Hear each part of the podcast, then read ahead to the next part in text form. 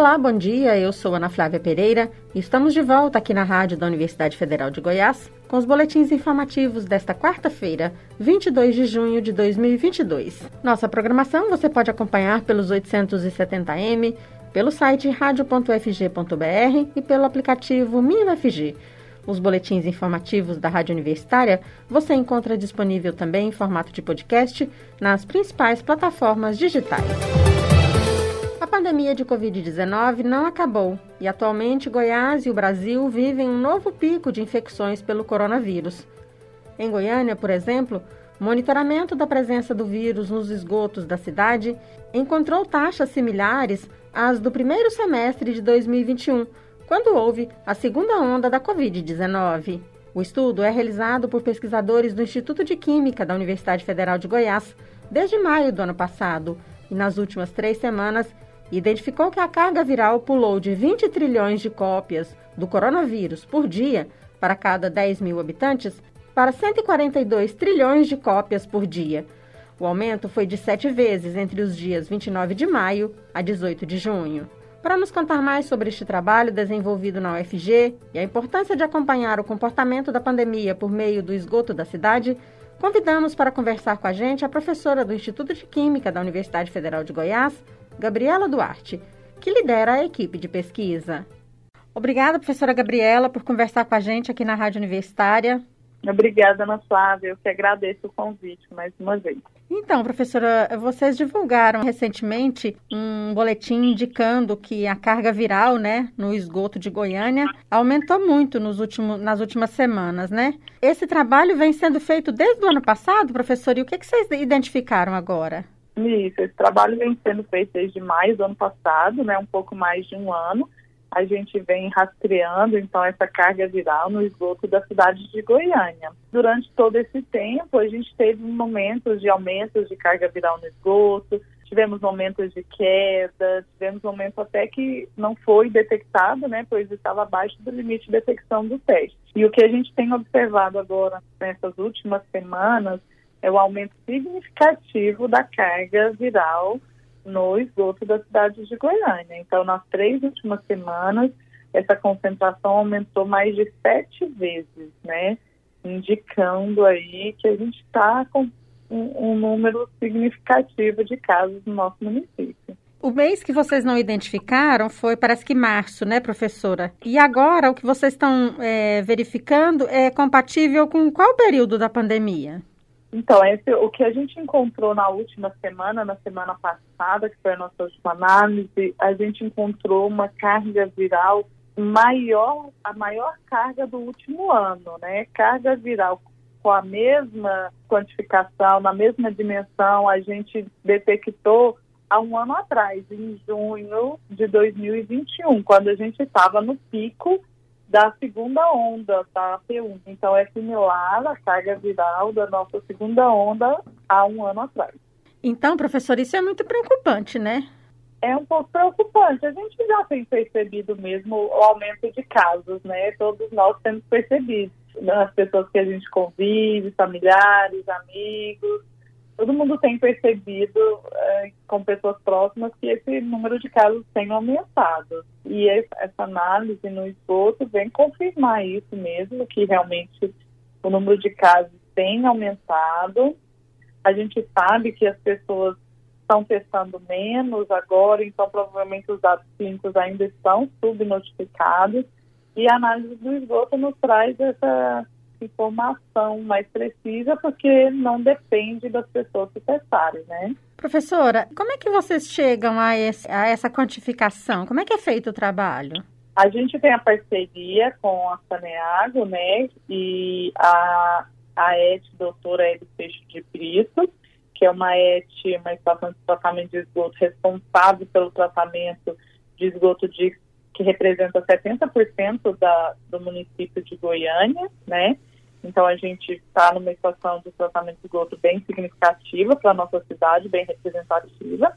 Eles coletam lá as amostras semanalmente, né? A gente vai lá e busca, né? Eles ficam 12 horas coletando no esgoto. E aí, depois disso, a gente traz para o laboratório, faz o processamento dessa amostra, né?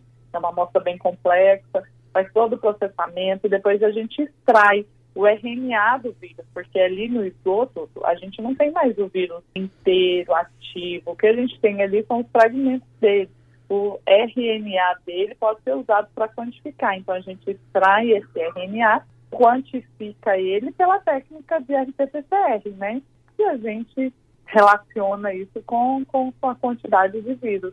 Professor, esse trabalho, né, então, pelo que você está dizendo, é muito importante, porque ele é significativo, já que a coleta é realizada aí numa estação de tratamento que recebe muito mais do que a metade, né, do esgoto da, da capital. Uhum. E ele é muito seguro, né? Porque não depende, como você disse, das pessoas procurarem uhum. a testagem, né? Ele indica realmente o que está acontecendo, são números que incontestáveis, digamos assim, né? É um dado, né, que não depende da pessoa, porque as pessoas às vezes é, demoram a se testar também, então acaba que é um pouco atrasado os dados clínicos, né? Ou demora a se testar, ou a pessoa não se, é assintomática, não se testa, né? Então, por todos esses motivos, os dados clínicos acabam sendo atrasados ou subnotificados, né? E a gente consegue perceber pelo esgoto de uma forma mais rápida esse aumento dessa contaminação na nossa população. Professora, e aí a partir desses dados, é, o que, que pode ser feito? Como é que isso pode ser utilizado né, em nosso favor para a gente tentar controlar a pandemia? Esses dados eles servem para os órgãos públicos, secretarias municipais de saúde se orientarem, né?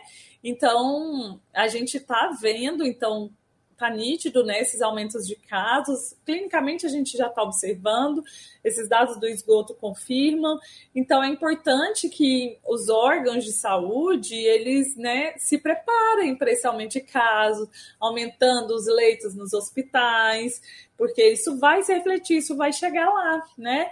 aumentar a testagem para tentar conter um pouco a disseminação, porque se você testa a pessoa pelo menos em teoria, ela deve ser isolada, evitando que ela contamine mais muitas outras pessoas. Então, é necessário aumentar a testagem, aumentar leitos de hospitais, concentrar esforços, porque, infelizmente, isso vai refletir em aumento de casos e, infelizmente, de óbitos também. E é um alerta também para a população, né, professora? Porque à medida que esses dados se tornam públicos, né, as é. pessoas ficam mais alertas também, né? É, essa é a intenção, a orientar a população, ajudar nesse enfrentamento da pandemia.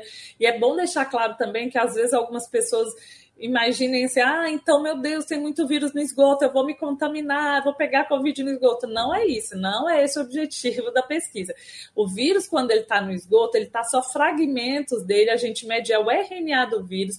O vírus que está no esgoto, ele já não infecta mais, ele não é capaz de contaminar uma pessoa, infectar uma pessoa. Não é esse o objetivo e não é para assustar a população nesse sentido.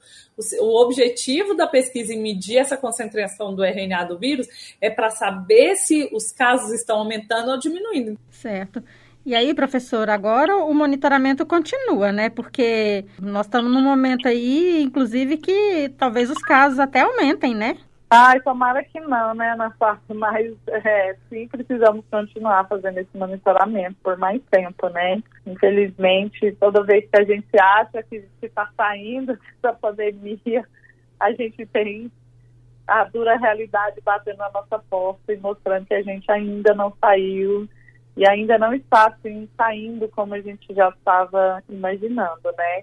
Então, devido a isso, a gente vai continuar assim monitorando e toda vez que a gente observar esses aumentos significativos, como foi dessa vez, a gente vai divulgar e alertar a população. E nesse momento, né, professora, fica também um alerta, né, para que as pessoas não se descuidem, né, continuem se vacinando, porque agora, por exemplo, está sendo liberada a quarta dose para mais grupos de pessoas. E embora as pessoas muitas vezes pensem que a, a vacina pode não estar tá adiantando, porque, bom, os casos continuam acontecendo, a gente não uhum. observa, por exemplo, o, o mesmo percentual de crescimento de internações e mortes que está acontecendo com novos casos de infecção, né?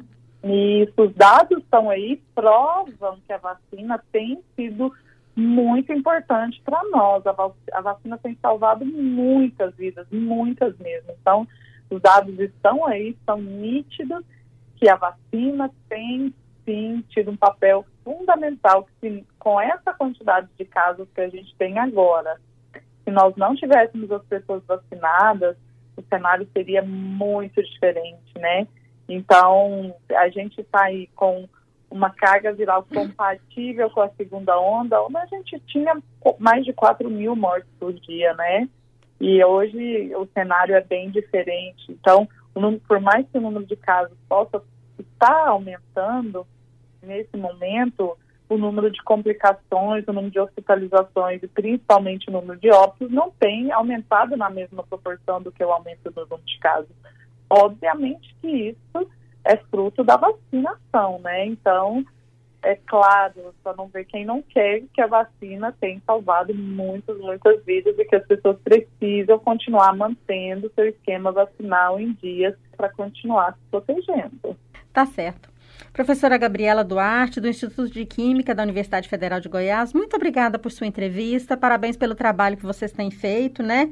E continue nos alertando aí, então, né? Qualquer outra novidade, uhum. estamos aqui prontos para divulgar. Obrigada, Ana Flávia. Sim, continuaremos atentos e trabalhando aí para tentar ajudar a população sempre. Obrigada pelo convite. Abraço. Abraço, professora. Até mais. Conversamos com a professora da Universidade Federal de Goiás, Gabriela Duarte, do Instituto de Química. Ela lidera um grupo de pesquisa que monitora a pandemia de Covid-19 em Goiânia por meio da análise da presença do coronavírus no esgoto da cidade. Na Rádio Universitária, você pode acompanhar um novo boletim informativo às 11 horas da manhã. E a partir da próxima segunda-feira, dia 27, o jornalismo da Rádio Universitária estará em novo formato, com a volta dos programas Intercampus, ao meio-dia, e Frequência Aberta, às 5 horas da tarde. Nossa programação, você já sabe, pode seguir pelos 870M, pelo site radio.fg.br e pelo aplicativo MinUFG. Nós também estamos nas redes sociais. Curta nossa página no Instagram e no Facebook. E lembre-se, a pandemia de Covid-19 não acabou. Continue se cuidando. Ana Flávia Pereira, para a Rádio Universitária.